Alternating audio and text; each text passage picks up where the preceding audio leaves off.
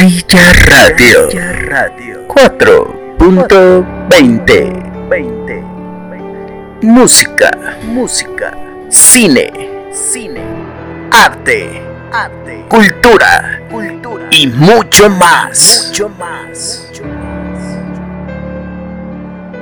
Hola, ¿qué tal amigos? Sean todos bienvenidos a Gaia Radio 4.20. Es un placer estar con todos ustedes. Mi nombre es Mike Centeno y estaremos juntos en esta noche aterradora, en esta noche en la cual descubriremos el desenlace del relato anterior. Y sin más preámbulo, te dejo con la manada. Tú ya los conoces, ya te han hecho pasar unos momentos así. Sin más, te dejo en el micrófono a nuestro gurú, a nuestro hermano, Wolf Nogues. Hola, hola familia, muy buenas noches. Los saluda su hermano Wolf Nogues. Después de este breve parón, me da mucho gusto volver a saludar a ustedes y como no, a mis hermanos, Mike e Isra, un gustazo siempre pasar las noches con ustedes rolando buena vibra. Al parecer a la bandita le encanta cuando traemos cosas de terror. En Facebook nos pidieron continuar con el relato de Mike y bueno, ya saben, dando gusto a la banda. Prepárense, fuera luces. Esto es Gaia Radio. Muchísimas gracias Wolf y bienvenido hermano. Y sin más, de este lado te dejo en el micrófono a nuestro hermano Israel Cepero. Yo, yo, yo, yo soy Israel Cepero y un gusto, encantado de estar con ustedes otra vez aquí en Gaia Radio 4.20. Espero y disfruten de este programa y de muchísimos más. Ya saben que aquí les mandamos las mejores y más sinceras vibras. Y contentísimo de seguir compartiendo experiencias con el Mike y con el Wolf. Ahora sí que ya está toda junta y lista la manada. Espero y estés preparado. Pero antes, te dejaré la respuesta de la dinámica del episodio anterior. Y bueno, mi gente, en el programa anterior, pues ya saben cómo fue la dinámica. Yo les dije tres preguntas y en el programa de hoy daríamos las respuestas correctas. Ya vimos en algunos de sus comentarios y esperemos que otros sigan pensando porque las preguntas que hice habían muchos nombres que dar en verdad. Las preguntas eran cuáles eran las reinas tanto del pop, tanto del rock y del metal. Hablemos de reinas y nos vamos con la primera, la reina del rock and roll, Tina Turner. Con más de 200 millones de discos vendidos, 12 premios Grammy, 4 de ellos honoríficos, entre centenares de reconocimientos, avalan la trayectoria de una artista única que en 1988 consiguió la hazaña de llenar el estadio brasileño de Maracaná con 182 mil espectadores. Alejada del mundo del espectáculo en los últimos años, sin embargo, su arrolladora energía sobre el escenario se mantiene imborrable en la memoria de sus seguidores. Y ahora nos vamos con la reina del pop. Antes que vaya a mencionar a cantantes como Beyoncé, Britney Spears, Adele, Taylor Swift o incluso Madonna, que son las primeras que se nos vienen a la cabeza cuando, cuando les hago la pregunta de quién es la reina del pop. Para no irnos no quiero decir con los nombres típicos, pero para no irnos con lo más comercial, por así decirlo, vamos a mencionar a una reina que tal vez muchos no conozcan, pero hay que seguirle dando voz. Apareció en la escena artística una mujer que rompió todos los récords y barreras raciales de su época para colocarse en la cima del éxito y hasta hoy aún es la Lady Supreme por excelencia. Nació en Detroit, Michigan, en 1944, con el nombre de Diane Ernestine Earl Ross. Por el mundo la conoce como Diana Ross. Irrumpió en la música de la década de los 70 con el grupo The Supremes. Después de 10 años, iniciaría su carrera como solista y entraría definitivamente a la historia del espectáculo en el año de 1976.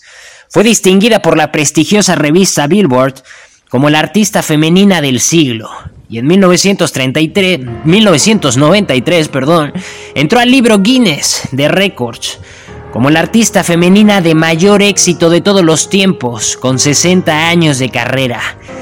Escuchen bien, 60 años de carrera, incontables premios en estos 60 años y más de 100 millones de copias vendidas. Ella es la primera reina del pop mundial. Y ahora nos vamos con la tercera pregunta. La tercera reina que vamos a comentar el día de hoy es la reina del metal. Como les dije anteriormente, tenemos muchos nombres. Tenemos una gran lista que nos podríamos pasar el programa entero mencionando a grandes, grandes reinas del rock, grandes del pop, grandes del metal. Pero hoy nos vamos con una. Hoy nos vamos con Dorothy Pest, más conocida por Doro Pest o Metal Queen.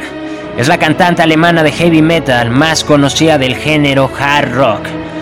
Formó parte de grupos como Warlock Snakebite, en los que hacía de solista, siendo una de las primeras mujeres cantantes de metal de los años 80. De su grupo Warlock, cuando solo quedó ella en el que hubiera sido el quinto disco de la banda, fue publicado con el nombre de Doro. La incombustible rockera inició su carrera a los 16 años con Warlock, banda heavy metal alemana con la que grabó su primer álbum, Burning the Witches, alcanzando su momento de gloria delante de 120.000 personas en la apertura del festival Monsters of Rock, donde compartieron cartel con míticos grupos como Def Leppard y Scorpions, entre otros. Estos comienzos se destaca el último disco que grabó junto a la banda Trump y Agony y que llegó a ser el disco platino después de vender más de 3 millones de copias en el mundo. Incluye Are We Are, su obra maestra. Gaia Radio 4.20 Espero y estén listos hermanos, porque es hora de comenzar y entrar en la zona oscura.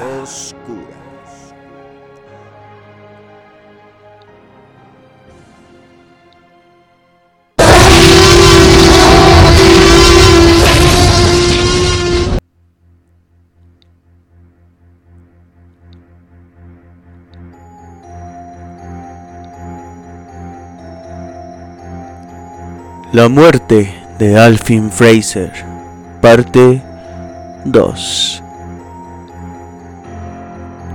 Siempre había procurado ocultar su afición a todos menos a aquel que la compartía. Este delito común constituía un lazo más entre ellos. Si bien es cierto que en su infancia Alfin era un mimado de su madre, hay que decir que él había hecho todo lo posible porque así fuera, a medida que se acercaba al grado de viralidad característico del sureño a quien le da igual la marcha de elecciones, la relación con su hermosa madre, a quien desde niño llamaba Katy. Se fue haciendo más fuerte y tierna cada año. En esas dos naturalezas románticas se manifestaba un mundo especial, un fenómeno a veces olvidado, el predominio de la sensualidad, que refuerza, embellece y dulcifica todos los lazos, incluso los cosanguíneos eran tan inseparables que quienes no los conocían, al observar su comportamiento, los tomaban a menudo por enamorados. Un día, Alfin Fraser entró en el tocador de su madre. La besó en la frente y después de jugar con un rizo de su pelo negro que había escapado de las horquillas, dijo, intentando aparentar tranquilidad. ¿Te importaría mucho, Katy, si fuera a California por unas semanas? Era innecesario que Katy contestara con los labios a una pregunta para la que sus delatoras mejillas habían dado ya una respuesta inmediata. Evidentemente le importaba y las lágrimas que brotaron de sus grandes ojos marrones así lo indicaban. Hijo mío, dijo mirándole con una infinita ternura, debería haber adivinado que esto ocurriría. Anoche me pasé horas y horas en vela, llorando porque el abuelo se me apareció en sueños y en pie, tan joven y guapo como en su retrato, señaló al tuyo en la misma pared. Cuando lo miré, no pude ver tus facciones. Tu cara estaba cubierta con un paño como el que se pone a los muertos. Tu padre, cuando se lo he contado, se ha reído de mí. Pero querido, tú y yo sabemos que tales sueños no ocurren porque sí. Se veían por debajo del paño las marcas de unos dedos sobre tu garganta. Perdona, pero no estamos acostumbrados a ocultarnos tales cosas. A lo mejor tú le das otra interpretación. Quizás significa que no debes ir a California o tal vez que debes llevarme contigo. Hay que decir a la luz de una prueba recién descubierta que esta ingeniosa interpretación no fue completamente aceptada por la mente más lógica del joven. Por un momento tuvo el presentimiento de que aquel sueño presagiaba una calamidad más sencilla e inmediata, aunque menos trágica, que una visita a la costa del Pacífico. Al fin Fraser tuvo la impresión de que iba a ser estrangulado en su patria chica. ¿No hay balnearios de aguas medicinales en California? Continuó la señora Fraser antes de que él pudiera exponer el verdadero significado del sueño, en los que pueden curarse el reumatismo y la neuralgia. Mira qué dedos tan rígidos. Estoy casi segura de que hasta durmiendo me producen dolor.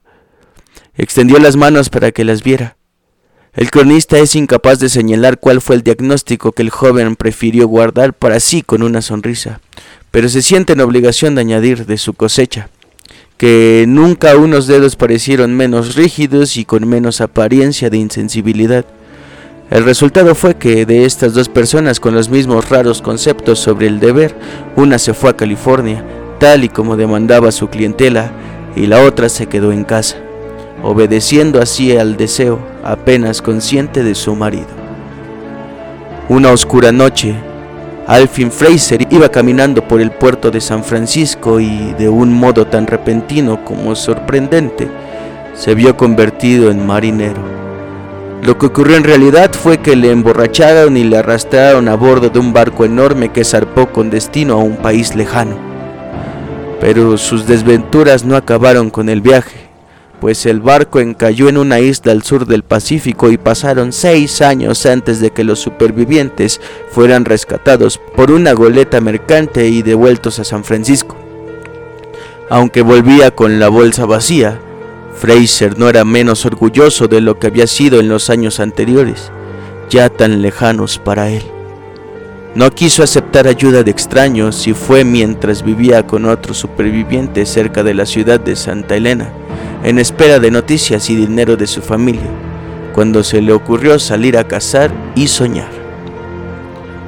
La aparición del bosque, esa cosa tan parecida y sin embargo tan distinta a su madre, era horrible. No despertaba ni amor ni anhelo en su corazón. Tampoco le traía recuerdos agradables de los días felices. En resumen, no le importaba ningún sentimiento especial pues cualquier emoción quedaba ahogada por el miedo. Intentó volverse y huir, pero las piernas no le obedecieron. Ni siquiera podía levantar los pies del suelo.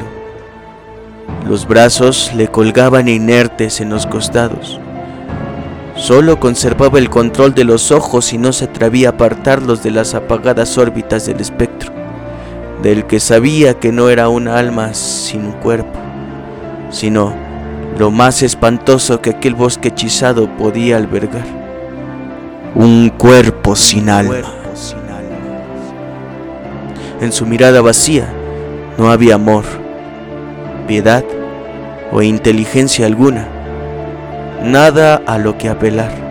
No al lugar a apelación, pensó, rememorando absurdamente el lenguaje profesional tiempo atrás aprendido pero de su ocurrencia no se dedujo ningún alivio.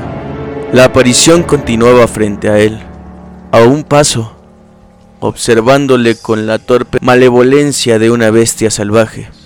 Fue tan largo este momento que el universo envejeció, cargado de años y culpas, y el bosque, triunfante tras aquella monstruosa culminación de terrores, desapareció de su mente con todas sus imágenes y sonidos.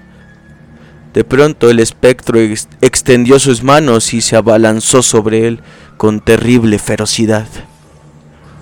Al fin, recuperó sus energías, pero no su voluntad.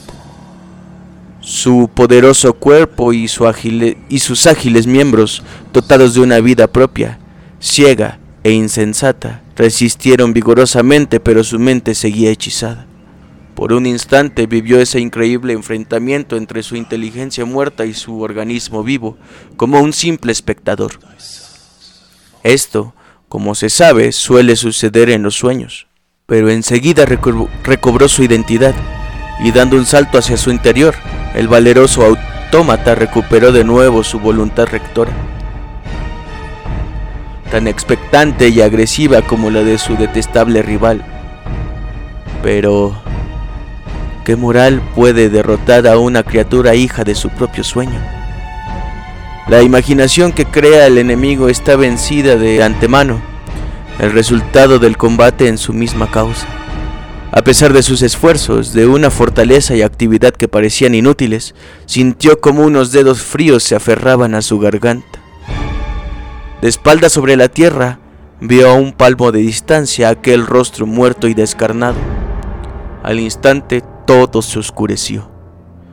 Se oyó el sonido de tambores lejanos y murmullos de voces bulliciosas, a los que siguió un grito agudo y distante que redujo todo al silencio. Al fin Fraser soñó que estaba muerto. Tras una noche templada y clara, la mañana amaneció con niebla. El día anterior, hacia la media tarde, se había visto una cortina de vapor el fantasma de una nube que se acercaba a la ladera oeste del monte Santa Elena, a sus estériles alturas. Era una capa tan fina y traslúcida, tan parecida a una fantasía hecha realidad que uno habría exclamado, Miren, miren rápido, en un momento habrá desaparecido. Pero enseguida empezó a hacerse mayor y más densa. Mientras a un extremo se adhería la montaña, el otro se elevaba cada vez más por encima de los cerros. Al mismo tiempo se extendía hacia el norte y hacia el sur y se fundía con pequeños jirones de niebla que, con la sensata intención de ser absorbidos, surgían de las laderas. Fue creciendo y creciendo hasta ser imposible la visión de la cumbre que quedó cubierto por un dosel gris y opaco. En Calistoga, que se extiende al pie de la montaña, donde el valle comienza, tuvieron una noche sin estrellas y una mañana sin sol. La niebla se hundía cada vez más y se extendía en dirección sur, cubriendo rancho tras rancho hasta alcanzar la ciudad de Santa Elena, a nueve millas de distancia. El polvo se había sentado sobre el camino, los pájaros estaban posados en silencio sobre los árboles empapados. La luz de la mañana era pálida y fantasmal, sin color o brillo alguno. Al despuntar el alba, dos hombres abandonaron la ciudad de Santa Elena en dirección norte, hacia Calistoga. Aunque llevaban escopeta al hombro, nadie les había confundido con un par de cazadores. Eran el ayudante del sheriff de Napa y un detective de San Francisco, Holker y Haraldson respectivamente. Su misión era cazar a un hombre. ¿Está muy lejos?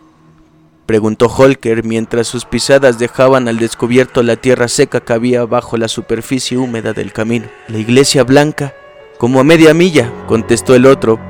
Por cierto, ni es una iglesia ni es blanca. Se trata de una escuela abandonada, gris por los años y el descuido. En otro tiempo, cuando era blanca, se realizaban en ella servicios religiosos. Tiene un cementerio que haría las delicias de un poeta. ¿Adivina usted por qué mandé a buscarle y le advertí que viniera armado? Nunca se me ocurrió preguntarle sobre esos temas. Sé que usted siempre informa en, el momento oportuno, pero si se trata de hacer conjeturas, creo que lo que usted quiere es que le ayude a detener a uno de los cadáveres del cementerio. ¿Se acuerda usted de Brascom? Preguntó Haraldson respondiendo al ingenio de su compañero con la indiferencia que se merecía. El tipo que degolló a su mujer. Ya lo creo. Me costó una semana de trabajo y un montón de dólares. Ofrecen 500 de recompensa, pero no hemos conseguido echarle la vista encima. No querrá usted decir que... Exacto. No han tenido bajo sus narices todo este tiempo. Por las noches viene al viejo cementerio de la Iglesia Blanca. Es donde está enterrada su mujer. Bueno, deberían ustedes haber supuesto que algún día tendría la tentación de volver. es el último lugar que se nos habría ocurrido. Como ya habían rastreado a todos los demás, al conocer su fracaso, le esperé allí. ¿Y le encontró? Él me encontró a mí. El muy bribón me tomó la delantera. Se me echó encima y, y me hizo correr a gusto. Fue una suerte que no acabara conmigo. Menudo pájaro. Me contenería con la mitad de la recompensa si es que usted necesita la otra mitad. Holker se echó a reír y dijo que sus acreedores estaban más impacientes que nunca. Quería sencillamente, sencillamente mostrarle el terreno y preparar un plan con usted, dijo el detective. Creí que aunque fuera de día era mejor ir bien armados. Ese hombre debe estar loco, dijo el ayudante del sheriff. La recompensa es por su captura y condena. Si está loco, no le condenarán. El señor Holker, profundamente afectado por tal posibilidad, se detuvo involuntariamente un instante y reanudó la marcha con menos entusiasmo. Bueno, lo parece, asintió Haraldson. Debo admitir que nunca he visto un canalla con peor pinta. Mal afeitado, con el pelo totalmente revuelto. Reúne todo lo peor de la vieja y honorable orden de los vagabundos. Pero he venido a por él y no se escapará. La gloria nos espera. Nadie más sabe que está a este lado de las montañas de la luna. De acuerdo, dijo Holker. Vamos allá e inspeccionemos el terreno donde pronto yacerás, añadió, empleando las palabras que en tiempos fueran tan usadas en las inscripciones funerarias. Quiero decir, si es que el viejo Brascom llega a cansarse de usted y de su impertinente intromisión. Por cierto, el otro día oí decir que su verdadero nombre no es Brascom. Entonces, ¿cuál es? No me recuerdo. Había perdido todo interés por ese rufián y no lo grabé en la memoria. Era algo como par de par. La mujer a la que tuvo el mal gusto de degollar era viuda cuando él la conoció. Había venido a California a buscar a unos parientes. Ya sabe, hay gente que lo hace, pero bueno, usted uh, ya conoce esa historia. Naturalmente. Pero si no sabía su verdadero nombre, ¿por qué feliz inspiración encontró la tumba?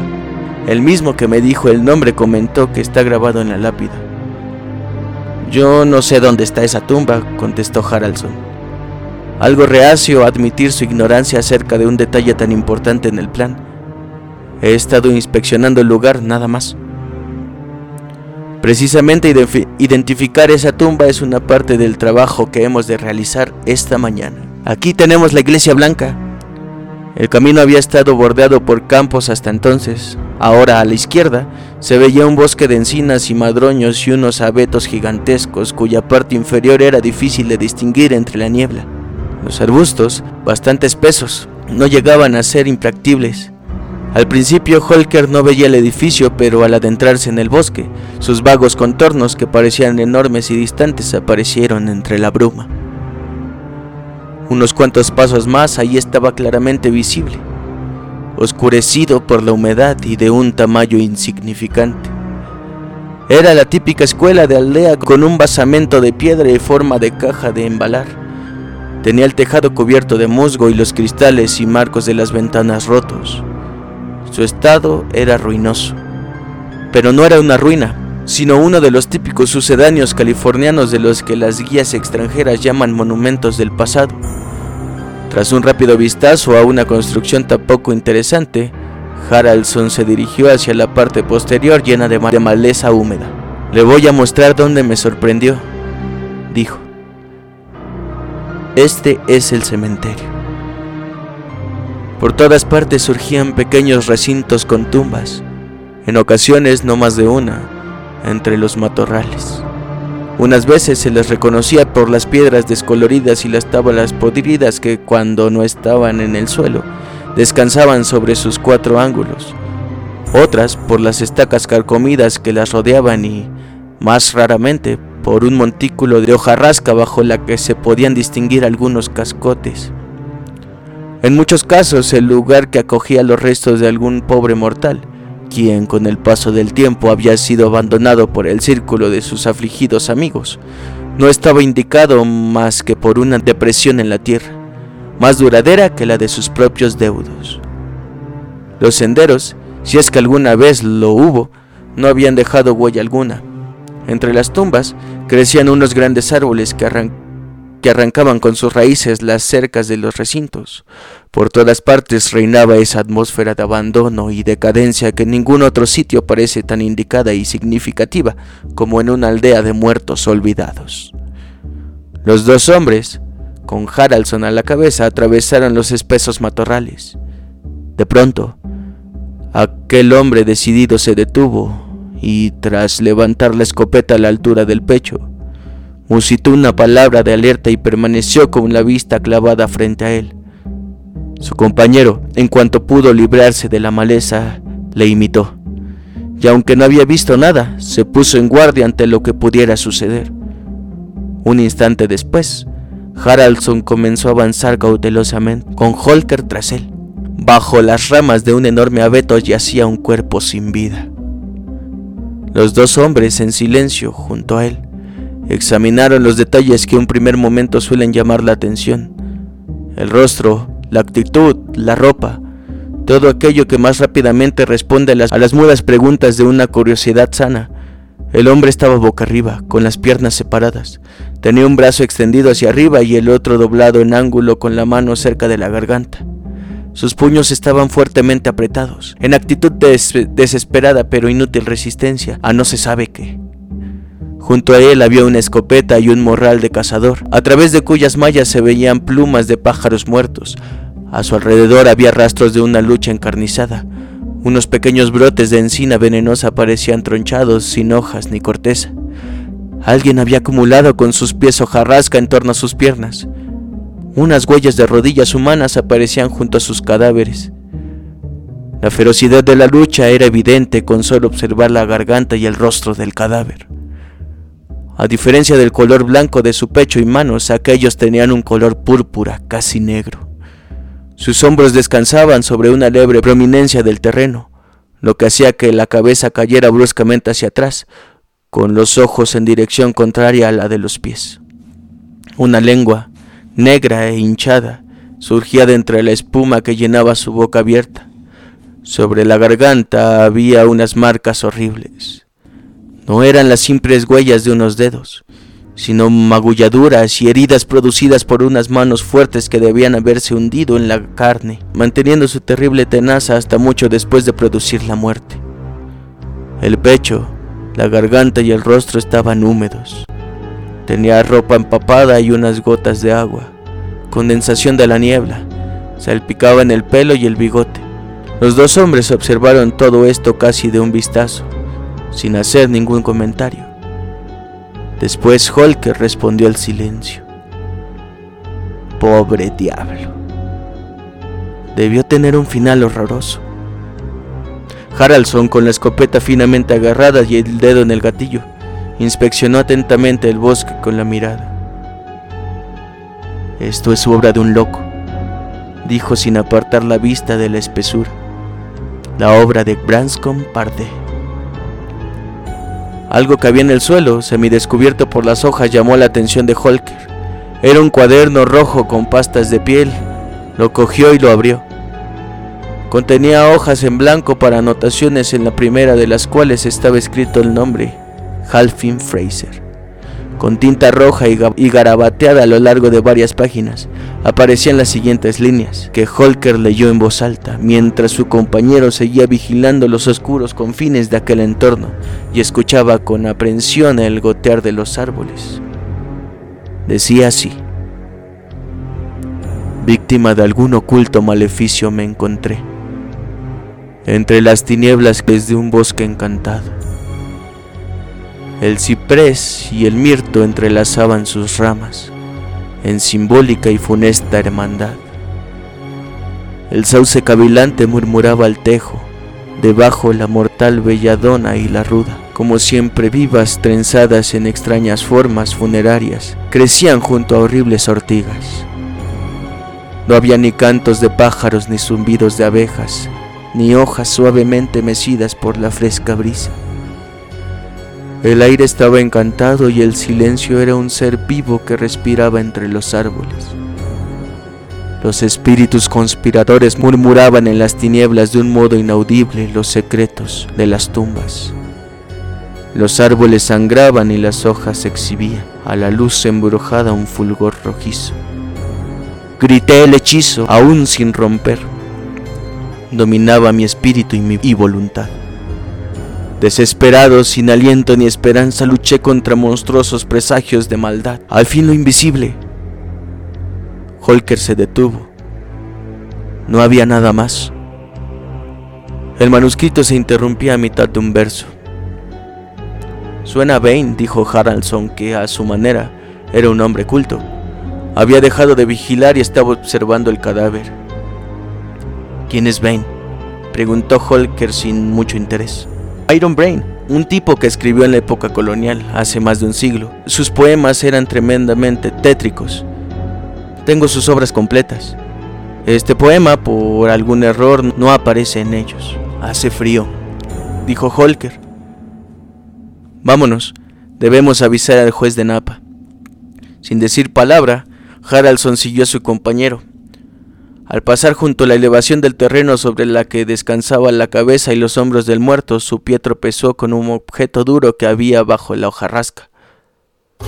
Era una lápida caída sobre la que con dificultad se podían leer las palabras. Catherine Larue, exclamó Holker con excitación repentina. Ese es el verdadero nombre de Brascom. No pardé. Dios mío, ahora me acuerdo de todo. El nombre de la mujer asesinada era Fraser. Aquí hay algo que me huele mal, dijo el detective Haraldson. No me gustan nada estas historias. Entre la niebla, y al parecer desde muy lejos les llegó el sonido de una risa sofocada y desalmada tan desprovista de alegría como la de una hiena que ronda en la noche del desierto en busca de presa. Una risa que se elevó poco a poco y se fue haciendo cada vez más nítida, fuerte y terrible, hasta que apareció rozar los límites del círculo de visión de los hombres. Era una risa tan sobrenatural, inhumana y diabólica que les produjo un pavor indescriptible. No movieron sus armas, ni siquiera pensaron en ellas la amenaza de aquel horrible sonido no era de los que se combate.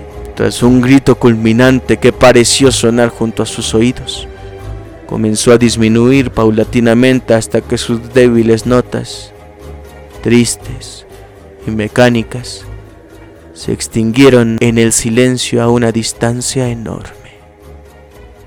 Ambrose Bierce, 1842-1914 Espero y te haya gustado el desenlace de esta historia. Si quieres escuchar más historias, déjala en los comentarios. No te preocupes, ya lo sabes. Yo te lo cuento.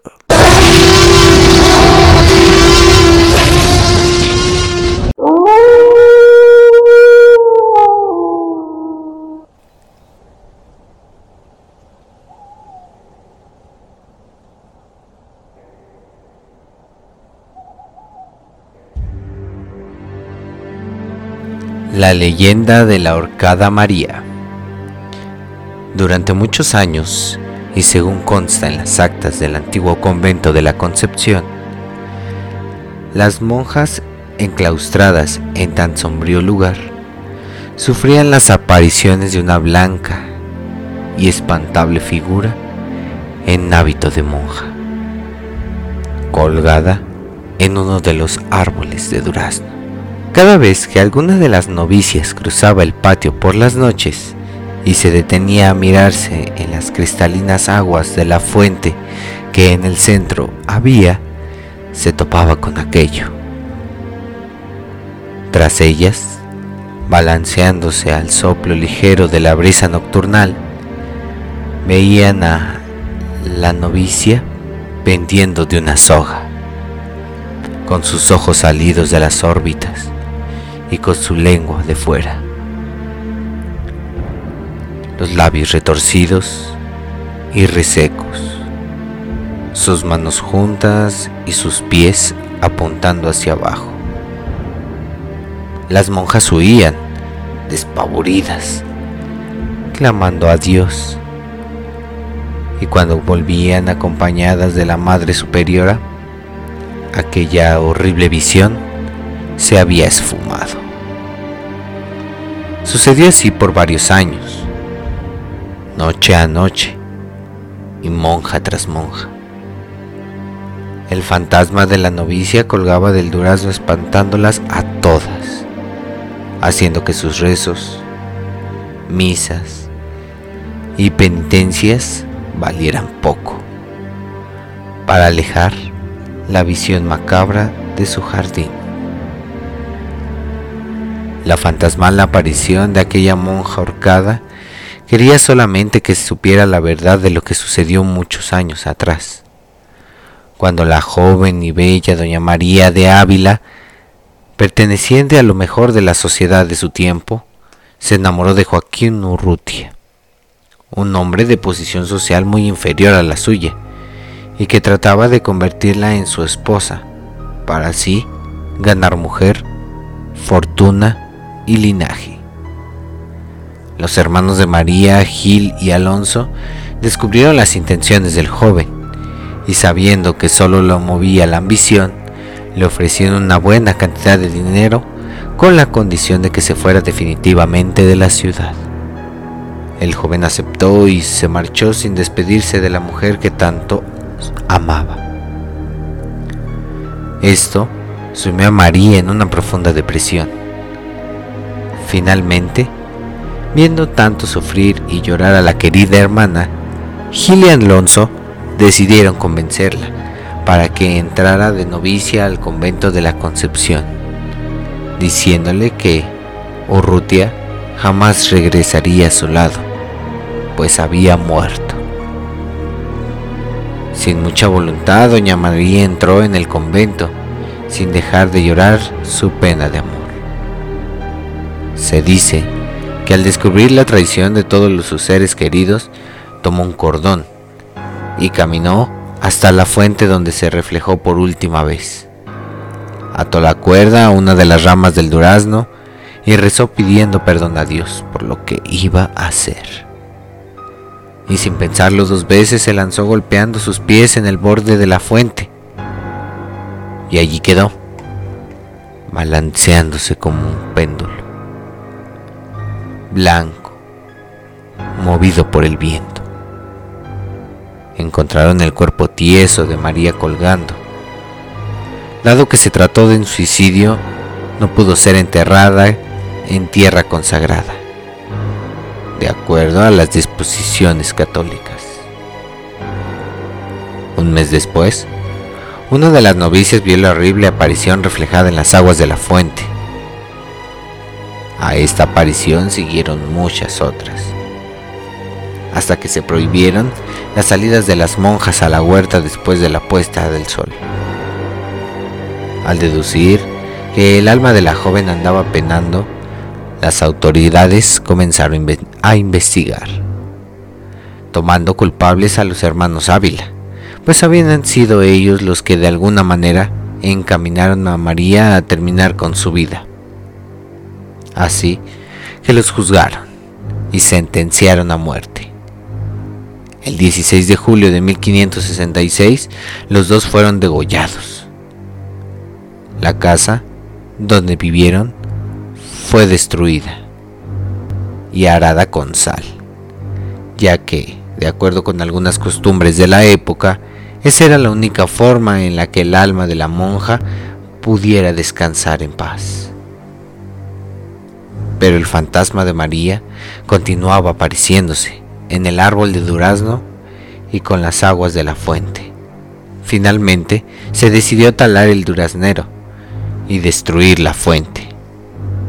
Se pensaba que de esa forma todo terminaría. Pero una vez más, no fue así. El fantasma de la horcada María siguió apareciéndose, esta vez pendiendo del aire donde una vez estuvo el árbol de duraznos.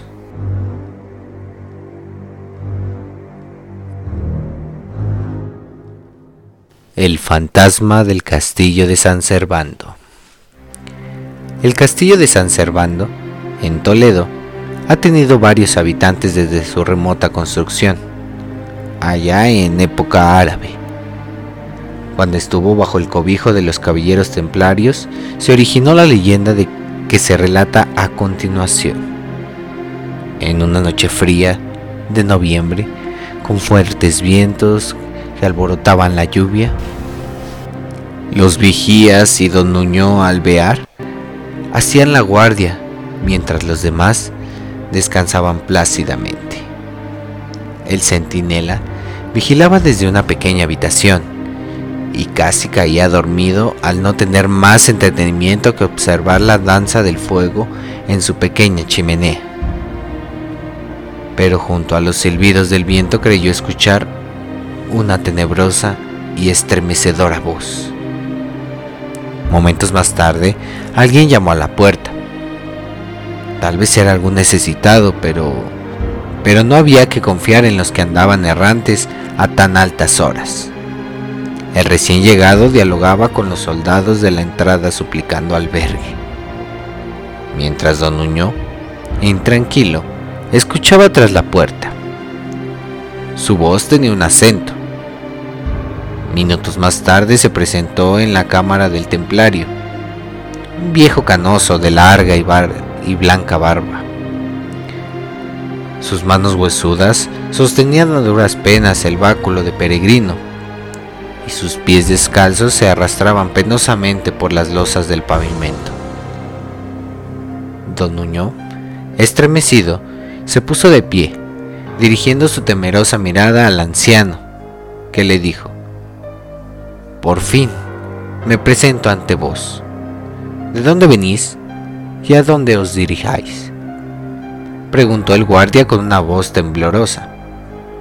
De donde vengo es un enigma, pero allí he de regresar de nuevo, contestó el viejecillo. Don Nuño no pudo comprender las palabras del visitante. Estaba demasiado asustado para pensar. Se frotaba los ojos para comprobar que no fuese un sueño, y al saber que no, preguntó de nuevo al anciano. Decime, ¿quién sois y a qué habéis venido? A por vos, o mejor aún, a por vuestra alma, que escapa de vuestros pechos, como el humo escapa de la llama. Ahora estáis en mis manos, soy vuestra muerte. Respondió tranquilamente el anciano, mientras el cuerpo del templario era invadido por un escalofrío que lo obligaba a gritar por ayuda es inútil. En vuestro pecho no queda fuerzas para el más leve soplo. Debéis afrontar vuestro destino. Exclamaba pacíficamente el señor de barbas blancas. Os lo ruego, dejadme, suplicaba don Nuño. De nada sirven vuestros ruegos ante los testimonios de lo que os acusáis ante Dios. Mirad, mirad. Entonces, entre las llamas de la chimenea se reflejaron dolientes rostros.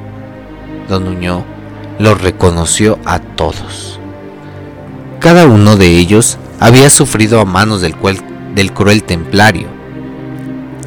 Había musulmanes a quien crucificó, doncellas que arrojó por un precipicio al negarse al satisfacer sus sucios deseos los pacíficos peregrinos que huían humeando en carne viva al serle derramado aceite hirviendo desde lo alto de las torres del castillo.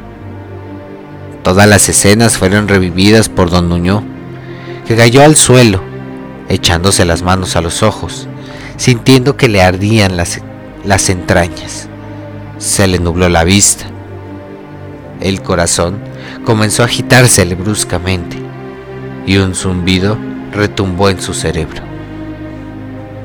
Al despuntar el alba, uno de los soldados se dirigió a la cámara de don Nuño, comprobando con espanto que éste se hallaba muerto, en el suelo, con el pelo más blanco y con una abundante sangre emanando de su nariz, boca y ojos.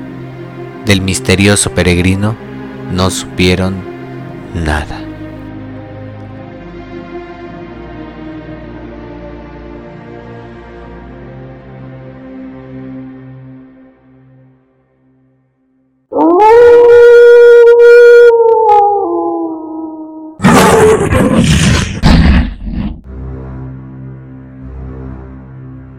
El programa del viernes pasado les comenté algunas de mis experiencias, de las que fueron en la escuela militar, en el internado, algunas de mis experiencias terroríficas. Y también les comenté que habían dos, dos experiencias que me habían marcado, dos experiencias de terror que me habían marcado en esa escuela. Me pasaron una que otra cosa, pero no pasó mayores. Pero hubo dos que me dejaron totalmente marcados. Una fue la que les comenté la vez pasada con el gringo. Y otra es la que les voy a comentar el día de hoy. Esto sucedió cuando yo estaba cumpliendo ya mi última, mi última semana de internado. Porque habían varios horarios. Estaba el horario externo, que eran los que salían a las dos y media de la tarde. El horario medio interno, salíamos a las seis y media de la tarde. Y el interno completo, pues era mi última semana de interno completo porque me iba a cambiar de, horario para salir todos los días a las 6 de la tarde. Ya no saldría como antes, entraba los lunes y salía los viernes. Pues era como mi despedida, mi última semana en el internado. Y en esta escuela no nos dejaban ingresar tantos móviles, celulares, computadoras, eh, todo lo que fuera tecnología y fuera distracción no, no dejaban ingresarlo. Pero por la confianza que yo tenía con los oficiales de ahí, los años que ya llevaba de antigüedad, la confianza que teníamos, pues se me otorgó el permiso de, que llevara yo una cámara, una cámara fotográfica, una cámara de video, pero era, era una cámara de estas antiguas, una cámara de las que se levantaba la tapa, teníamos que meterle un disco para que en ese disco se quedaran grabados los videos, una cámara pues hoy en día sería antigua, pero en verdad no es tan antigua. Yo me la llevé para, pues para tener recuerdos, para tener recuerdos, tanto fotos con mis compañeros de ahí, con los demás internos, eh, incluso para, para hacer algunas bromas con amigos y todo quedara en el recuerdo y más adelante nos echáramos unas risas con los años. Pues la cosa es que yo llevé esa cámara y me dediqué a grabar pues, pues gran parte de, de los días que pasábamos ahí. Y hubo una noche que, bueno, primero los tengo que localizar en, en cómo era la residencia. Tú entrabas a la residencia y lo primero que veías era la sala, un salón con un sofá y una mesa enorme. En ese salón habían, dos habían tres puertas, una daba a la cocina otra daba a una habitación, luego estaban los baños y luego al lado de los baños daba a otra habitación que era donde estábamos nosotros. Pues las puertas de, la residencia eran, eran grandes, de madera. Como comentaba, la residencia era una casa antigua y, y las puertas eran dobles, que se cerraban con un seguro, un seguro de mano. Pues hubo una noche que mm, estábamos viendo la televisión. Era mm, doce y media, una de la mañana. Y comenzamos a escuchar ruidos en el salón. Las puertas estaban abiertas. El oficial se levantó a ver, vio que no había nada y continuamos viendo la televisión. Algunos ya estaban dormidos, otros estaban por dormirse. Yo estaba por dormirme viendo la televisión. Como comento, era en la madrugada y estábamos viendo los programas estos, los típicos anuncios que salen ah, vendiendo sillas para hacer ejercicio, cosas así. En verdad no estábamos viendo nada interesante, simplemente la televisión estaba encendida y estábamos ahí acostados. Los ruidos se siguieron escuchando. Entonces, pues todos, ahora sí que todos nos volteamos a ver y nos empezamos a sacar de onda. El oficial sin más se levantó y cerró la puerta. En la que cerraron las, ambas puertas, se empezaron a escuchar ruidos más fuertes, pero eran ruidos como si colocaran cosas en alguna mesa o como si hubiera alguna persona en la cocina o en el salón. El oficial se levantó a ver porque algunas veces el comandante, que era el dueño de las... era como el, el máximo encargado de las residencias, pues algunas veces iba a mirar y llegaba de sorpresa, ya sea a dejar el desayuno o, o a mirar que no estuviéramos haciendo nada malo. Entonces el oficial se pensó que era el comandante de residencias. Abrió las puertas y volvió a salir. Nosotros estábamos esperando a que nos dijera si de verdad era él. Regresó y nos dijo que no había nadie. Entonces, es verdad que, el comandante este que a veces venía, a veces nos asustaba y llegaba gritando o cosas así. Entonces, pues dijimos, igual está escondido por ahí en algún momento nos va a asustar. Pero de repente, las puertas que, está, que las acababa de cerrar el oficial, se empezó, yo vi, porque mi cama estaba enfrente, mi litera, yo vi como la puerta se empezaba a abrir lentamente. Y de hecho yo creí que era el comandante. Y yo ya me estaba esperando para que nos asustara. Pero cada vez iba abriendo más y más y, y, me di cuenta que no había nadie del otro lado, sino que la puerta se estaba abriendo sola. Entonces yo volteé a ver al oficial y solamente le, le comenté, le digo, mi oficial, se está abriendo la puerta. Entonces todos voltearon a ver a la puerta. El oficial mandó a que la cerrara uno, este se levantó, uno de los internos, la cerró, se volvió a acostar y a los 5-8 segundos se vuelve a abrir la puerta lentamente, a la misma velocidad, súper lento. Entonces ya todos la estábamos viendo y le dijimos, mi oficial se está abriendo de nuevo la puerta. Aquí eh, hasta, hasta el oficial se empezó a cagar. el oficial se levantó, las volvió a cerrar. Y en ese momento se abrió más rápido la puerta. Entonces el oficial cerró la puerta con más fuerza y empezó a gritar, pues a gritar groserías, a gritar que se fuera, a gritar hijo de puta, déjanos en paz, déjanos dormir, déjanos descansar, tal, vete de aquí. Pues imagínense, el oficial gritando esto a la una de la mañana, unos levantándose que no sabían ni qué pasaba, nosotros viendo lo que acabamos de ver. Yo cogí la cámara, la tenía al lado, teníamos unos lockers, unos casilleros ahí donde podíamos guardar nuestras cosas. Mi cámara estaba encima de uno de esos lockers, al lado de mi cama. Yo cogí la cámara y sin moverme de la cama empecé a grabar. De repente cerró la puerta, se quedó ahí un momento esperando a ver si se volvían a abrir y no se volvieron a abrir. Entonces el oficial dijo, apaguen la tele, nos vamos a dormir. En la que se acostó el oficial, pues todos vimos cómo las puertas, las ambas puertas, se empezaron a abrir y a cerrar, pero con una gran fuerza, o sea, una, una fuerza mucho mayor. Se empezaron a abrir y a cerrar, pa, pa, pa, todo el rato, todo el rato, todo el rato. Pues todos nosotros cagadísimos, diciendo a mi oficial, ¿qué hacemos? Tal, el oficial tampoco se quería levantar de la cama.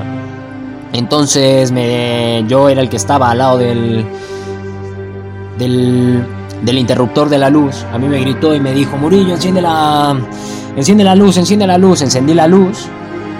Y en la que enciendo la luz se dejaron de mover las puertas y se quedaron abiertas. Para esto, pues ya toda la residencia estaba despierta con todos los ruidos y los azotes que se habían dado. Nosotros no sabíamos ni qué había pasado. Entonces el oficial decidió sacarnos al salón y dejarnos... No, nos llevaron ahí, encendimos la luz, nos sentamos, buscamos al comandante a ver si no nos estaba haciendo una mala broma. Vimos que la puerta principal de la entrada estaba cerrada, porque siempre se cerraba por las noches y ya estaba cerrada con, con llaves y todo.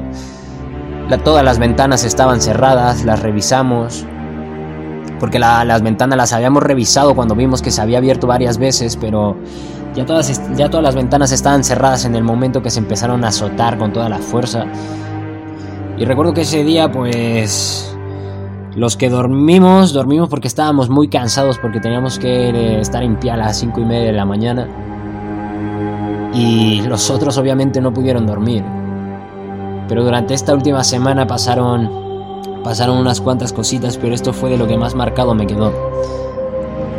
Y hoy en día, sinceramente, no sé dónde ha quedado, ya no los videos, sino la cámara entera. La cámara entera no sé dónde ha quedado, no sé dónde quedaron esos discos, pero es una de las cosas que siempre se te quedan en la mente y siempre las tienes presentes, que son cosas difíciles de olvidar. Que si me hubiera pasado a mí solo, pues igual al, la gran parte de la gente no me entiende, no me, no me creería. Pero como había testigos, ese día cambió mucho la cosa. Pues imagínense, Después de lo que les, de los que les conté en el, en el capítulo anterior, no sé hablar. Lo que les conté en el capítulo anterior sobre el gringo, lo que le había pasado, lo que nos había pasado antes, que se aparecía una niña y luego el gringo que va y nos cuenta su experiencia. Y luego durante ese tiempo siguieron pasando más cosas hasta mi última semana, que fue esta que les acabo de contar. Pues fueron como que mis épocas más terroríficas dentro de dentro de esa residencia antigua. Y actualmente sigue existiendo la, la residencia, Siguen ingresando más internos, pero ellos son los únicos que saben las verdaderas sensaciones que se sienten ahí.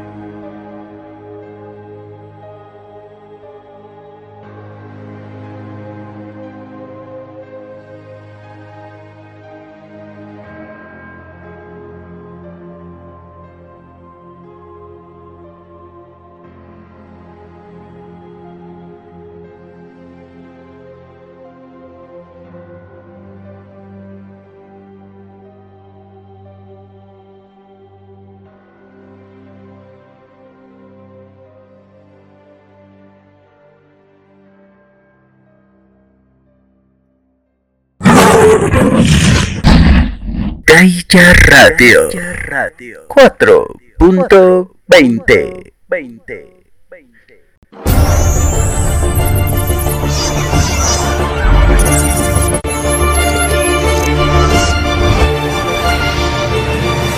Gaia News.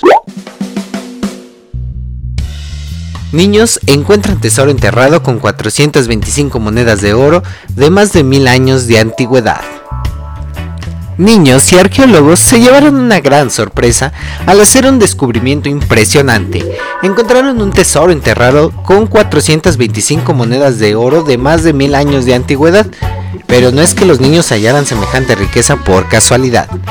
La Autoridad de Antigüedades de Israel tienen un programa en el que, durante sus vacaciones de verano, los niños acuden a una excavación arqueológica para acercarse a su pasado en una céntrica región del país, dicho ministerio realizó una excavación antes de construir un vecindario. Fue ahí donde dos niños vieron algo que brillaba en el suelo. Al pedir ayuda de los arqueólogos, encontraron delgadas hojas doradas con forma de círculo. Al continuar la observación, encontraron varios cientos de ellas y llegaron a la conclusión de que se trataba de monedas. En total, encontraron 425 monedas hechas de oro puro de 24 quilates, con un peso total de 845 gramos, 1.8 libras. Los investigadores calculan que el tesoro fue enterrado durante la dinastía Abbasí, hace unos 1100 años, durante el periodo islámico temprano. También creen que quien lo enterró pensaba volver por él, pues fijó la vasija con un clavo para asegurarse de que no se moviera. ¿Qué le impidió regresar y recoger su propiedad? Solo podemos adivinar. Encontramos monedas de oro ciertamente en una cantidad tan considerable es extremadamente raro. No muchas se encuentran en excavaciones arqueológicas porque el oro siempre ha sido valioso y se ha transmitido de generación en generación, explicaron los arqueólogos en una publicación de YouTube roba un boleto de lotería e intenta cobrar el premio en el mismo lugar. Herbert McClellan, de 27 años, entró en una gasolinera Speedway alrededor de las 2 a.m. del pasado martes. Según el relato de la policía, mientras estaba en la tienda, en un momento de distracción del empleado, el hombre extendió su brazo por el mostrador para robar 13 boletos de lotería para raspar. Luego salió de la tienda sin pagar los boletos por valor de 102 dólares. El joven no perdió el tiempo en comprobar si alguno era ganador y cuando un billete mostró un premio de 30 dólares, regresó a la misma tienda unas horas más tarde para cobrar.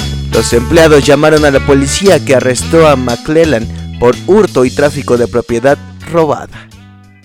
Sanidad prohíbe fumar en la calle a menos de dos metros de distancia de otra persona y cierra discotecas ante el avance del coronavirus. Ante el avance del coronavirus, el gobierno ha prohibido en toda España fumar en la calle, cuando no pueda respetarse la distancia de seguridad de dos metros entre personas y cerrará los locales de ocio nocturno. Las discotecas, bares de copas y salas de baile no podrán, por tanto, abrir sus puertas mientras España luche contra la pandemia, pues Sanidad considera que este tipo de establecimientos son los que acumulan los brotes con mayor número de casos asociados, una media de 31, y son responsables de gran parte de la transmisión comunitaria que hay en la actualidad. Así lo ha anunciado el ministro de la Sanidad, Salvador Illa. Además, las autoridades sanitarias han resuelto este viernes bueno, el viernes pasado, que el horario de todos los restaurantes y locales se modifique. El cierre será a la una de la madrugada y no podrán aceptar clientes después de las 12 de la noche en todos los establecimientos de hostelería, restauración, terrazas y bares, restaurantes de playa. Habrá que garantizar en todo momento que haya una distancia mínima entre las personas de 1.5 metros en el servicio en barra y entre las mesas, en las que como máximo podrán reunirse 10 personas. Aunque eso fue diferente en Madrid, ya que un juez anuló la orden de, que se prohíbe fumar y el cierre al ocio nocturno. Señala que una comunidad no puede limitar derechos fundamentales sin una previa declaración de alarma. Así que ya saben, para toda la gente de España, si quieren salirse a tomar unas cervecitas, el último cliente puede entrar hasta las 12 de la noche y para pedirse un cigarrito o ya saben prender su gallito, lo tendremos aún más difícil.